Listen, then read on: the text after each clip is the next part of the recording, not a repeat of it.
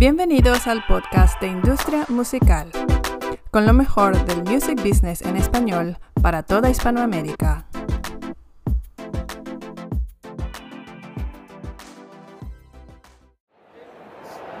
De nuevo, muchas gracias y bienvenidos y bienvenidas al podcast de Industria Musical. Estamos aquí con Carlos Mata, CEO de Taste the Floor. Eh, para quien no lo conoce, una de las mayores agencias de música y música urbana en España. Bienvenido Carlos y bienvenidos al BIME también. Muchas gracias, por compartir y salud antes de empezar. salud. Pues Taste the Floor, más de nueve años eh, desarrollando talentos y trabajando entre el booking, el management, pero esta historia viene un poco de antes, ¿no? Em, anteriormente a, a, activar la cámara, como quien dice, hablamos de que en la industria musical también nos gusta educar, e informar y conocer a las personas que están detrás de las empresas. Eh, al final esta, esta, esta, industria, este sector, se trata de eso, de las empresas, de, están muy bien, pero quién está detrás es muy importante. Entonces, ¿me puedes contar un poco cómo llega Carlos Mata a día de hoy y cómo llega Carlos Mata a fichar artistas eh, del género urbano? O sea, ¿cuál fue el background para llegar a donde estamos hoy? Yo estudié Derecho, sabía que no me quería dedicar a nada relacionado con el derecho, o, mi esperanza era no dedicarme a nada relacionado con el derecho. Y en mi vida se cruzó mi socio, Unai, de Radiation, y, y empezamos, y empecé a trabajar ahí. Mi primer trabajo, ha sido entrar, entrar a trabajar con Unai en Radiation, de socio. Radiation era una empresa que, bueno, lo que hacíamos era sobre todo eh, giras internacionales, de cualquier estilo, muy underground, porque el mercado mainstream estaba más copado, o estaba copado. Y poco a poco, entre la electrónica y demás, acabamos cayendo en el rap, rap internacional. Había un nicho ahí que no estaba trabajando nadie. Empezamos, ¿Qué año hablamos, perdón? ¿Qué hablamos? Yo empiezo a trabajar, creo que, creo que es 2001. Eh, 2000, 2000, 2001. Y en el 2000 empezamos a trabajar artistas nacionales, trajimos muchas giras de rap internacional eh, y llegó un momento en que llega la crisis, los artistas internacionales son artistas caros, los, eh, los artistas que venían aquí, que nosotros considerábamos caros, también eran artistas que tampoco estaban en su momento álgido en Estados Unidos porque eso era inviable trabajarlos, llega la crisis, la gente no tiene dinero para, para pagar esas entradas y nosotros por la la posición en la que estábamos, de traer a artistas que eran ídolos de los raperos o artistas españoles, teníamos un camino muy...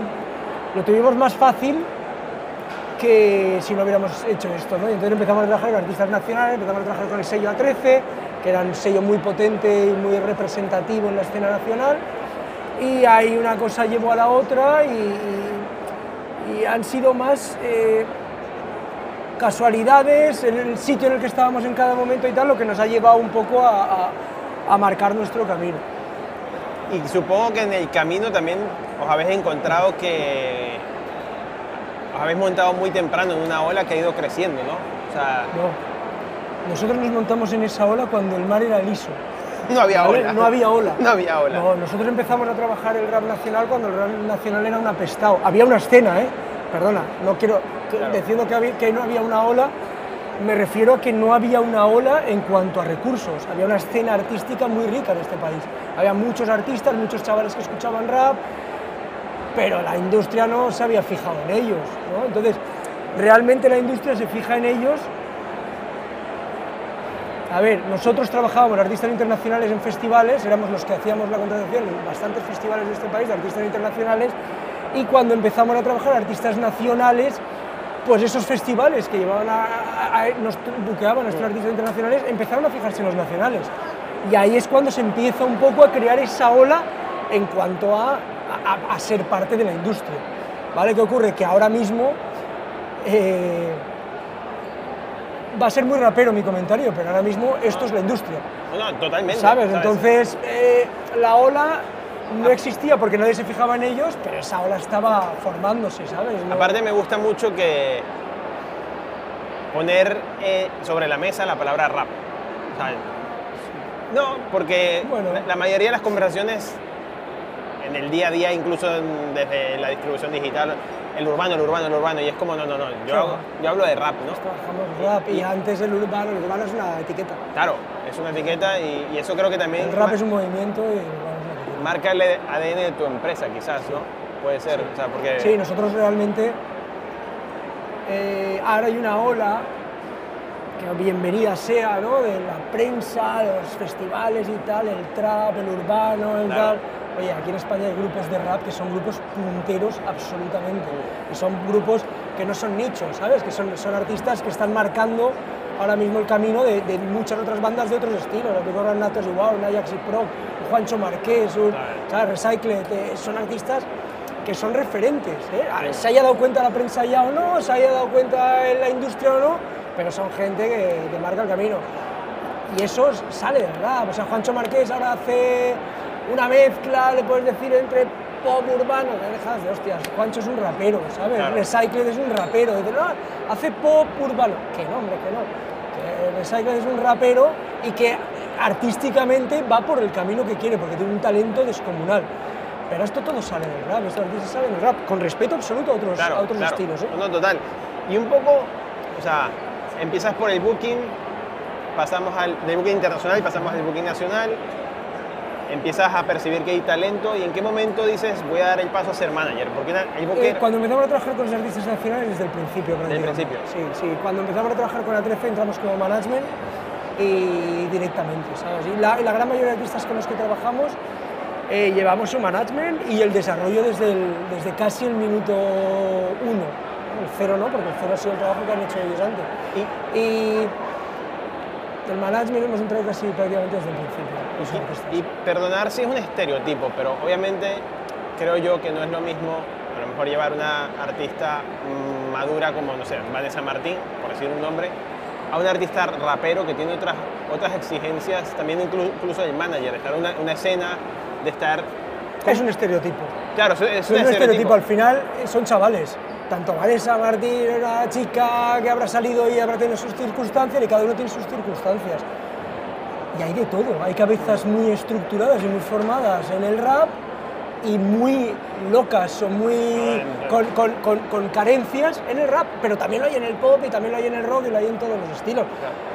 El manager de los Sex Pistols, ¿cuántas se comería? eh, tal? O el manager de, de cualquiera y de gente que son unos artistazos, pero que tienen sus locuras y no son raperos. Pero tú, estabas tú te consideras parte de la escena también para poder conectar con, tu, con tus artistas desde... Ahora no, porque ahora obviamente estás consolidadísimo, pero cuando estás iniciando, yo me pongo en posición de manager, Yo no he sido nunca rapero o, o no he sido rapero, o sea, yo nunca he llevado una estética rapera, Vale. nunca, no.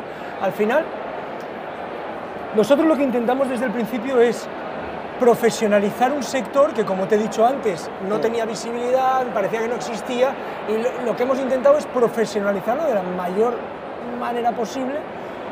Que el otro día me preguntaban, dice, ¿qué es profesionalizar? Claro. O eres profesional o no eres profesional. Vale, Ya, pues ya, es una expresión profesionalizarlo, es intentar darle las herramientas para que eh, para poder competir con otros sectores que sí eran más profesionales o sí que estaban más desarrollados. Pero ser rapero o no ser rapero, mira, hoy vas a un concierto de, de cualquiera de estos artistas que te he nombrado y no hay raperos, hay- están los que antes pudieron comprar las entradas, ¿sabes? No hay, sí, son, son, son generacionales, son artistas generacionales. En un principio puede haber artistas que me hubieran visto de una manera así como diciendo, ¿y este tío qué coño hace Claro, aproximándose aquí si no pertenece al movimiento o tal? Pero al final eh, eso es para tus colegas, tus amigos, Claro. tu no sé qué tal. Luego esos estereotipos hay que romperlos y de hecho yo hay muchos de los artistas con los que tengo, soy muy amigo de ellos, tenemos conversaciones de todo y tal. Y, y rapero no rapero yo no... casi más de 30 artistas, me parece, ¿no? Bueno, ya sean raperos, rock and rolleros, hip hoperos, ¿cómo se lleva más de 30 artistas? con un equipo cojonudo. O sea, nosotros tenemos una, yo soy, somos unos privilegiados. Claro, nosotros tenemos un equipo que se, se deja lo que se tiene que dejar para dar el servicio que tenemos que dar y yo no soy yo, yo no soy el manager de 30 y pico artistas. ¿sabes? Al final es un equipo, puedes estar más o menos en algunos llevas el día a día, en otros pues haces reuniones periódicas para ver cómo las estrategias y cómo va y tal, pero claro, evidentemente Claro. sería imposible. Es que la calidad se pierde. Se- sería totalmente camino. imposible, ¿sabes? Pero también como, es- o sea, vaya roster que tenéis, o sea, enhorabuena. Eh, creo que, si mal no me equivoco, posiblemente vuestro mejor momento como compañía y, de, y de- de escena, lo que está ocurriendo a día de hoy. Nos faltan los directos, tío. Claro, ahí, ahí- bueno, era una de las... una Nos faltan los ingresos, ¿sabes? Era una de las preguntas- Estamos en un buen momento, sí, pero ahora va- vamos a volver a reestructurar, se va a volver a reestructurar todo y vamos a ver dónde estamos cada uno, dónde están los artistas, o sea, va a haber artistas que, va a haber artistas que a lo mejor parecía que estaban consolidados y que a ver qué pasa ahora cuando vuelven, Claro. va a haber otros que no existían y que ahora van a venir fuertes, va a haber algunos que parece que los streams han sido la hostia y que, que se van a comer el mundo y yo quiero verlos batirse el cobre en los directos, o sea... Hay, hay el rumor, por decirlo de una manera, que el urbano no vende entradas. El urbano es lo que más entradas vende. O sea, puedes coger, llamamos a tres programadores de sala y vamos a preguntarles qué es lo que más vende. Pero el urbano es lo que más vende desde el 2014, 2015, ¿sabes? O sea, el- el- el- yo he estado, eh, eh, desde ser un apestado en las salas de conciertos, porque no quería que, llevar, no quería que llevaran a ciertos artistas porque grafitean, rompen los baños, no beben, tal, hasta ser el culito que quiere todo el mundo para sus salas porque los artistas venden entradas, el urbano vende muchas entradas, ¿sabes? No, lo que pasa es que hay que trabajarlo bien como todo, Claro. ¿sabes? No es cojo a este artista y gano dinero, no, esto tiene un trabajo, tiene, Ah, no puede hacer un concierto en cualquier momento del año, en cualquier semana, no puede hacer, el precio de la entrada es fundamental, la promoción que hagas es fundamental, o sea, hay muchos factores, hostia, si no sería la leche, ¿no? Claro, Yo claro. cojo a cualquier artista, me pego 50 fechas por España y me salen todas de puta madre, no es así, Vale. ni un promotor compra no es así, hay que trabajarlo bien como cualquier estilo musical, pero el rap, a nivel de entradas, es lo que más vende. Sí, yo creo que ahí es el matiz de, y yo caí en el, en el estereotipo de decirlo urbano y no rap. Yo creo que el rap vende entradas, pero el reggaetón quizás se ha tenido más retos aquí en... El reggaetón como desde Que- mi punto que- de vista, sí, sí, sí, ¿eh? claro. como todo estilo nuevo que se ha implantado en un país. Cuando llegó el reggaetón aquí, todos los chavales escuchaban reggaetón en las discotecas y, y en los coches y tal. Yo me acuerdo que nosotros hacíamos esta labor un poquillo de, oye, tú conoces, dime tres artistas. Era un chaval que, ah, tú quieres escuchar reggaetón, dime tres artistas. Y al principio no sabían nombres de artistas. Era la canción que escuchaban en la radio, que escuchaban en la discoteca. Se estaba formando la escena. Ahora mismo, mira la gira de Raúl Alejandro, que es un artista mainstream, Sí, pero sí, sí. reggaetón, joder, ¿sabes? Eh. O, o- o giras que están funcionando y que son reggaetón. Entonces yo creo que no vendía porque se estaba formando la escena. Yo creo que venderán. ¿Por qué no van a vender entradas? Claro. ¿sabes? No, eh, también creo que se estaba profesionalizando, volviendo al tema, Lo mismo. el sector, porque no estaba profesionalizado en el directo. Totalmente. El grabarse lo sabían, No existía. Es que no Como existía churros. escena. Y ahora viene un problema, ¿eh? O puede venir un problema y es otra vez la sobresaturación del mercado. Se están juntando giras, la red de gira de Raúl Alejandro se ha juntado con la gira de Becky. ¿Sabes? Ya, ya, ya. Eh, se hacen competencias. Lo de Becky se ha cancelado. No sé por qué se ha cancelado, pero se ha cancelado. Claro. Y, joder, que todo tiene que ir en su justa medida. Yo le digo a veces a mis hijos, es una broma puede ser muy graciosa. Dos veces una broma puede ser muy graciosa. Al final las bromas no hacen gracia. El exceso de Claro, claro. tal, no, no, la gente no, no puede seguirlo. Entonces, pues, pues el reggaetón hay que ir con cuidado y tal, pero yo creo que se va a crear una escena de, de reggaetón de directos y de conciertos. ¿Por qué no? cambiando un poco de tema, pasamos del directo a la música grabada. Sabemos que tienes, bueno, obviamente muchos artistas, pero no, la mayoría, si no, corrígeme si, no me, si me equivoco, no está casado con ninguna multinacional, que podría estarlo de sobra a estas alturas. ¿Por qué y cómo eliges el camino de tus artistas a nivel discográfico? Pues por. Al final haces un análisis y a cada artista, en cada momento, piensas que le viene bien un, tipo de acuerdo, un tipo de contrato. Nosotros, mi socio y yo hemos sido muy, muy. Durante muchos años éramos como muy reacios a, la industria, a las multinacionales, el tal. Claro, pero es que la industria y las multinacionales de hace 15 años no es lo mismo que ahora. Ahora mismo o empatizas con el artista y con las necesidades del artista, o no te lo vas a llevar. Y por suerte, un artista hoy puede ser independiente y tener un gran éxito. Un gran éxito, no te hablo de, ¿sabes? Un gran éxito. O las multinacionales bajan al barro, ¿sabes? Y, y- y entienden eso y adaptan, se adaptan a eso, pues van, van a tener imposible trabajar con, con ciertos artistas. Pero ya lo están haciendo y nosotros estamos trabajando algunos artistas con multinacionales de- de- en cierta manera. Y hoy en día lo que tienes que ver es las oportunidades que te pueden dar, dos artistas no son iguales, hay artistas que pueden estar más encaminados o pueden estar más preparados ellos, su música y sus circunstancias a trabajar con una multinacional y hay artistas que nunca podrán hacerlo, Claro. ¿vale? Y no es ni positivo ni negativo.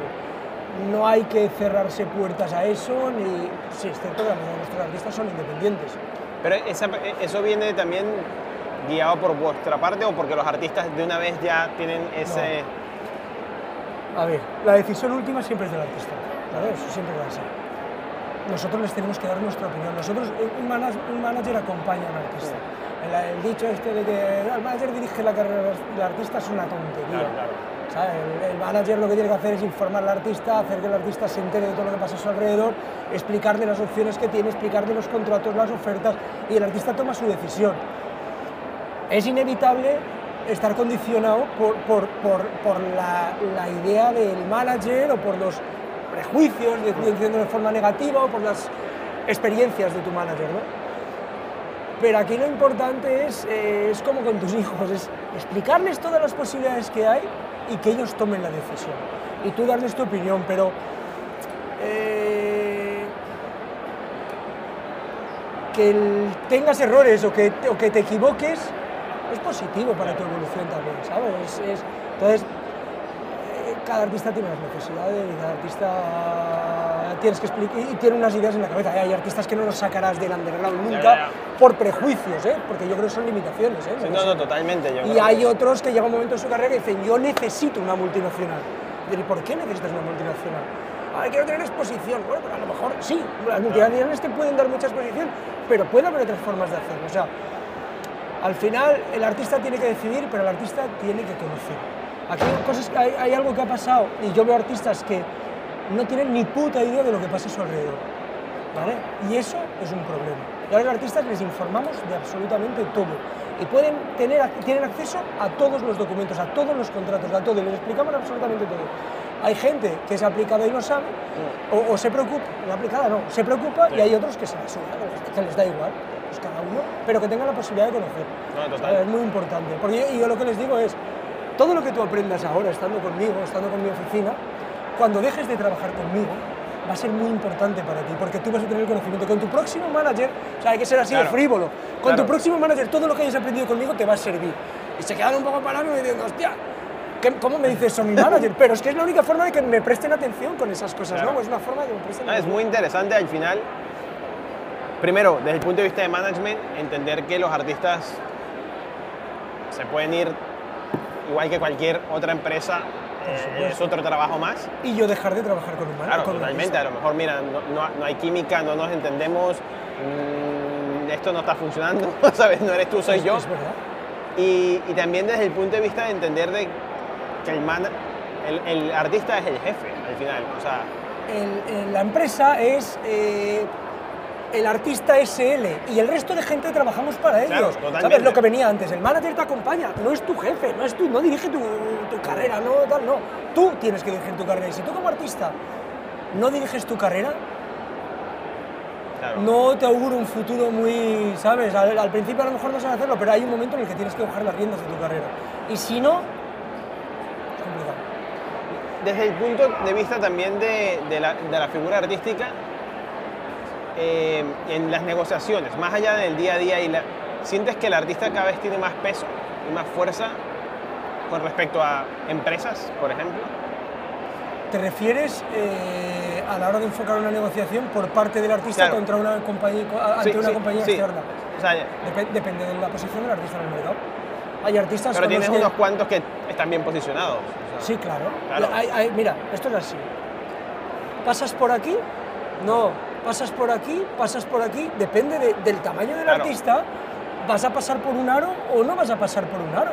Si tú eres más o, o- o- o sabes que tienes un peso muy importante dentro de la industria y dentro del mercado, tu aro tiene que ser así de grande, porque si no, no te merece la pena pasar por aquí. Entonces, depende del momento y la situación de cada artista, tienes más peso o menos peso en la, en la negociación. Está claro. Sí, no, desde, desde nuestra perspectiva vemos un poco que, que cada vez hay más opciones que giran en torno al artista. Las multis, como decías antes, se han dado cuenta de ello. Joder, es que el artista es lo fundamental en esta Eh. industria. Nosotros nos, nos dedicamos a la música y los que hacen música son artistas, ¿sabes? Los creadores son artistas y son artistas. O tenemos claro, para mí, o tienes claro que todo gira en torno al artista, o estás perdido, ¿sabes? Tú como manager, yo defiendo al artista. Hemos tenido reuniones internas y tal, y decíamos, no, pero esto, ¿y esto cómo lo hacemos? Y esto, conflicto, para mí nunca hay un conflicto de intereses siempre buscamos lo mejor para el artista. Y ya te digo, cuando, cuando pierdes ese referente, para mí estás equivocado. Porque cuanto mejor le vaya al artista, mejor me va a ir a mí. ¿Sabes? Es así, no... No, total. No, o sea, es que es, al que, final- es que yo, es que yo, yo vivo de un porcentaje del artista. Todo. ¿sabes? Es evidente, eso es un error buen punto. pensar lo contrario. Y, a ver, y pongamos el foco sobre Latinoamérica. Eh, para el rap español, ¿cuál es el mejor mercado para ti a día de hoy, fuera de España? Mira, eh, en Latinoamérica, por desgracia, eh, hay ciertos países que están muy jodidos económicamente. ¿vale? Entonces hay una escena muy importante en Argentina, del, del urbano, has visto como yo también sí, sí. etiqueto a veces, del urbano. Hay una escena importante en México por volumen, porque es un país muy grande. Luego escuchan el, el- el rap o el urbano, como quieras llamarlo, eh, español, lo escuchan en toda Latinoamérica. Pero a lo que voy, Argentina, sí, Arge- Argentina es un mercado cojonudo. Pero si vas a Argentina y vuelves sin pérdidas, suficiente, ¿sabes? Puedes vender 3.000 entradas y no vale nada. La pasta, el dinero no vale nada allí, ¿sabes? O sea, Claro. están realmente jodidos económicamente. Entonces, para mí son mercados, o México, son mercados que el grupo que está en desarrollo debe trabajar a muerte, porque es un mercado muy importante y en el momento que, se desa- que ese mercado se estabilice, se- esos países se estabilicen, ahí tienes muchas posibilidades, un gran público y tal, para trabajar y para... España es así, Claro. Latinoamérica es así. Entonces, para trabajar, pero para un grupo, y eso por un lado al desarrollo, y para el grupo eh, que ya está eh, más eh, consolidado, tiene que seguir trabajando ese mercado para que no se lo quite el, el- el que está desarrollándose. Pero económicamente es muy complicado. ¿sabes? Si, si nos referimos Claro. a, a la industria y a tal, Latinoamérica es, es- es complicado. Y, y no solo Argentina está jodido, sino que hay bastantes países en una situación un poco complicada. Pero ta- también es verdad que quizás a nivel de comprar entradas, pues hay una desventaja obviamente contra el mercado español. Te estoy hablando de comprar entradas. Luego, en el streaming, yo Claro. te estaba, me estaba refiriendo a la compra de entradas. En el streaming, eh, un stream en Argentina cuesta, te pagan muchísimo menos que un stream en España. Un entonces, es importante y todo lo que hagas es importante, y ganar seguidores es importante y tal, pero por desgracia, eh, económicamente hay que seguir picando piedra, eh, o sea, hay que seguir Claro. picando piedra y trabajándolo pensando que va a llegar un momento que se estabilizará Claro. pero la vibra que le da a los grupos o, o la... Al final está muy guay triunfar en España, en tu país y tal, está muy guay, pero la gente, los artistas ven como esos seguidores en Latinoamérica que no son de, Ya, ya, de ya, tu ya. país, que son una cultura distinta, que, tal, que te sigan, es la polla, tío. Es, es muy bonito. Es, es muy fuerte. Aparte, también hablando un poco de data, eh, por ejemplo, Spotify ha compartido, se han hecho análisis de Spotify, lo que llaman las ciudades virales. Sí. Eh, y una de las ciudades virales es Quezon City en Filipinas. Por ejemplo, hay, hay escena pop que vive gracias a eso.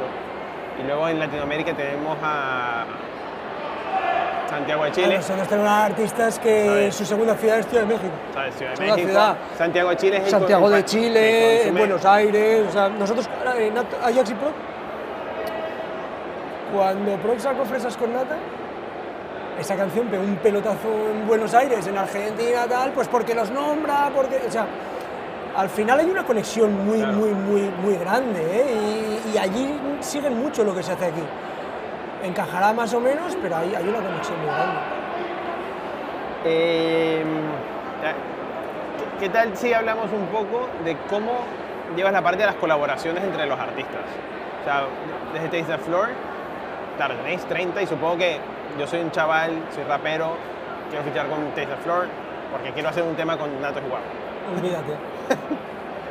Mira, nosotros somos una agencia que representamos artistas, pero todos los artistas son individuales, son independientes, ¿vale? Es decir, y es más, yo puedo presentar a dos artistas, puedo propiciar ese encuentro, siempre que ninguno de los dos no le apetezca, ¿no? Pero puedo propiciar ese encuentro y es más, coño, cuando nosotros propiciamos esos encuentros o cuando el artista ficha de nuevo en la oficina y tal, el resto, la mayoría de artistas de tu oficina se interesan, preguntan, tal, oye, pues porque con la mayoría de artistas con los que trabajamos tenemos una relación muy cercana, ¿vale? Entonces es, es una especie, queda muy bonito decirlo, pero hay que verlo para, para darte cuenta, de familia. Claro, que... ¿vale? es así. Entonces tenemos, nuestra oficina es un estudio de grabación en Madrid, por ahí pasan la gran mayoría de artistas, eh, el día a día, pues oye, al concierto de uno van 12, al otro van, ¿sabes? Entonces, se, esa relación eh, se llega a tener y unos conocen a otros y conviven, y se toman las cervezas y salen y no sé. Que luego hay una colaboración. Estamos hablando de arte, tío. Claro, Hablamos de arte, no hablamos de tomarnos una cerveza en la barra de un bar. Entonces, esa conexión va más allá y ya es algo en lo que yo no puedo intervenir. Yo no puedo pedirle a un artista que haga una colaboración con otro. No, no, no, lo he hecho nunca y no lo voy a decir. Yo puedo decirle a un artista que, oye, que, oye, pues a este tío le gusta mucho lo que tú haces, tal, si en un momento te cuadra, te cuadra, le gustaría hacer un tema contigo, sí. Pero decirle, oye, hazte una colaboración con esta, pues ir a prometerle a un artista que empieza que va a hacerse Claro. una colaboración con otro, pues eso no... ¿no? Muy... No, porque al que empieza tampoco le voy a pedir que se haga una colaboración con otro que venga después o tal. El arte es arte, ¿sabes? O sea, no... Es que al final da, la sensación desde afuera y desde dentro que a veces es como un intercambio de cromos que ocurre mucho a veces en la industria en el sentido de, precisamente en la escena de eh, hay un, no sé si sobre exceso, pero bueno, hay una nueva tendencia obviamente de que hay colabos que germinan muy fácilmente y muchas veces artistas independientes dicen, no, yo quiero fichar con la multinacional porque ahí voy a tener colaboraciones. Es que no es verdad. Mm. Es que eso no es cierto, porque, mira, una cosa es el criterio artístico, ¿vale? Pero cuando un artista, o sea, el criterio artístico es decir, yo, yo- a ver, Natos Igual, el 90% de sus colaboraciones son con artistas que no conocemos nadie. Claro. O Juancho Marqués, ¿cuántas colaboraciones tiene con gente que el- la primera referencia que tiene el público es esa colaboración con Juancho Marqués? ¿Sabes? Y ese es, ese es el, el- el plano fundamental, ¿no? Es decir, oye, a mí me gusta lo que hace este, me gusta lo que hace el otro y hago la colaboración. Eh, buscar una colaboración forzada o Claro. no tiene sentido. O sea, no, no, no, eh, colaborar con este para poder subir y colaborar con el otro. Te estás confundiendo, vuelvo a lo mismo, esto es arte, ¿sabes? Es- Y viendo un poco al futuro y para ir cerrando, ¿cómo ves el 2022 para Floor y para la escena local y tus artistas? A ver, yo el 2022 lo veo muy complicado. No para Taste the Floor, eh, sino para el país. ¿Vale? Y ya yendo a la, a la industria musical o a la escena, eh, va a haber una saturación. Yo estoy viendo que va a haber una saturación. Eh, al grupo emergente no le van a dar cabida porque, porque todo el mundo quiere trabajar, ¿sabes? Entonces, ahora mismo lo que, a ver, es algo que nosotros hemos hecho siempre, es decir, o hemos pensado siempre. El artista es artista cuando la gente le sigue, o sea, es artista, perdón. Tiene un peso en el mercado cuando la gente se, te sigue, compra tu merchandising, te, ¿sabes? Ahí eres, y eso es fundamental para tener una posición en el mercado. Estoy mezclando cosas, o sea, Claro. pero a, ni- a nivel mercado, a nivel industria, tienes que tener seguidores, tienes que tener gente que te siga, tienes que tener para tener un peso. Entonces, yo veo que aquí va a haber unas hostias tremendas en el 2022, que va a haber, lo que te he dicho antes, va a haber artistas consolidados que lo van a pasar mal, va a haber artistas que nadie conoce y que no han tenido un pelotazo de 20 millones en una canción que se van a posicionar en el mercado y va a haber otros que han tenido ese pelotazo y esa tal y se creen que ahora, eh, oye, tío, ahora voy a salir a la carrera real y que no va a ir a verles ni más. ¿Sabes? Entonces, yo preveo un 2022 muy difícil, pero muy bonito. Es un reto muy bonito. Y para prepararse a ese año difícil, ¿hay algún consejo que tengas o a tus artistas? O a... El mismo de siempre, sé lo más profesional posible. Trabaja lo más duro que puedas y cuanto más duro trabajes, más profesional seas, más posibilidades tendrás. De acuerdo. Muchísimas gracias, Carlos. Un placer. Eh, un placer, la verdad. Y luego lo, luego lo que lo podrás ver online, sin más. Y ahora te pediremos simplemente un saludillo para Industria Musical, si te parece. Sí, claro y encantado. Muchas gracias. Gracias. Gracias por escuchar el podcast de Industria Musical. Te esperamos la próxima semana con mucho más de lo mejor del music business en español para toda Hispanoamérica.